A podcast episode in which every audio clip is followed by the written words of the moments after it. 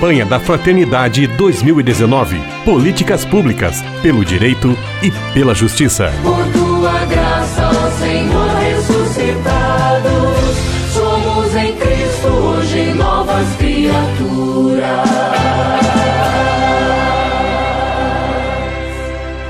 Esta nossa série de entrevistas sobre a campanha da Fraternidade 2019 tem como tema Fraternidade e Políticas Públicas.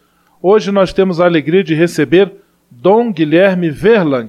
Ele é bispo diocesano de Lages, Santa Catarina, e presidente da Comissão Episcopal Pastoral para a Ação Transformadora da CNBB. Dom Guilherme, que bom tê-lo aqui conosco, paz e bem. Seja muito bem-vindo aqui também à nossa série de entrevistas. Muito obrigado, eu que agradeço a oportunidade de poder ter essa participação com vocês, especialmente nesse ano tão importante, onde nós no Brasil vamos refletir muito seriamente sobre a questão das políticas públicas, especialmente depois de todo esse pleito eletivo que nós tivemos no ano de 2018 e que traz tantas preocupações e interrogações. Dom Guilherme, nós vivemos uma época em que, de certa maneira, os movimentos sociais, eles, assim, no senso comum, têm adquirido uma certa conotação negativa, alguns discursos de que buscam tirar a credibilidade do movimento sem terra, do movimento dos atingidos por barragem, do movimento sem teto e tantos outros movimentos.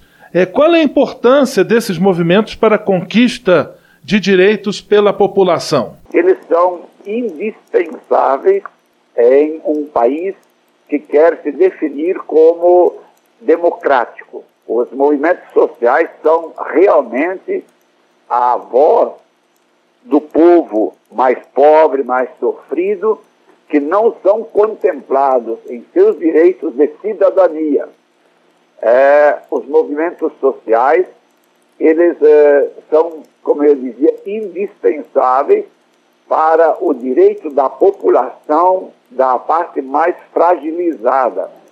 E a organização social das, da parte mais pobre, mais excluída da sociedade, se ela não tivesse os movimentos sociais, certamente seriam mais do que já são considerados pela elite dominante como um lixo social.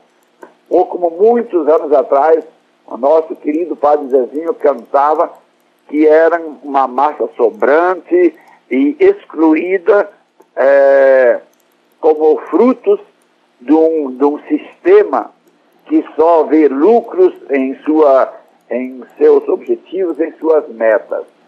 Eu tive a oportunidade há um ou dois anos atrás, participar do Superior Tribunal de Justiça em Brasília, presidente da Comissão Episcopal para a, para a Ação Social Transformadora, de um pedido de habeas corpus em favor de um líder do movimento do Sem Terra que estava sendo criminalizado, que estava preso injustamente. E eu pude ouvir do presidente daquela sessão, ou presidente do Superior Tribunal, e que os movimentos sociais não são organizações criminosas como estavam sendo classificados.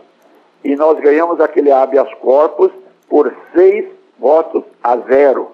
Então significa, é, eles tendo ou não tendo, é, digamos, um CNPJ, como às vezes se atribui, eles são legítimos, eles são necessários e eles são indispensáveis.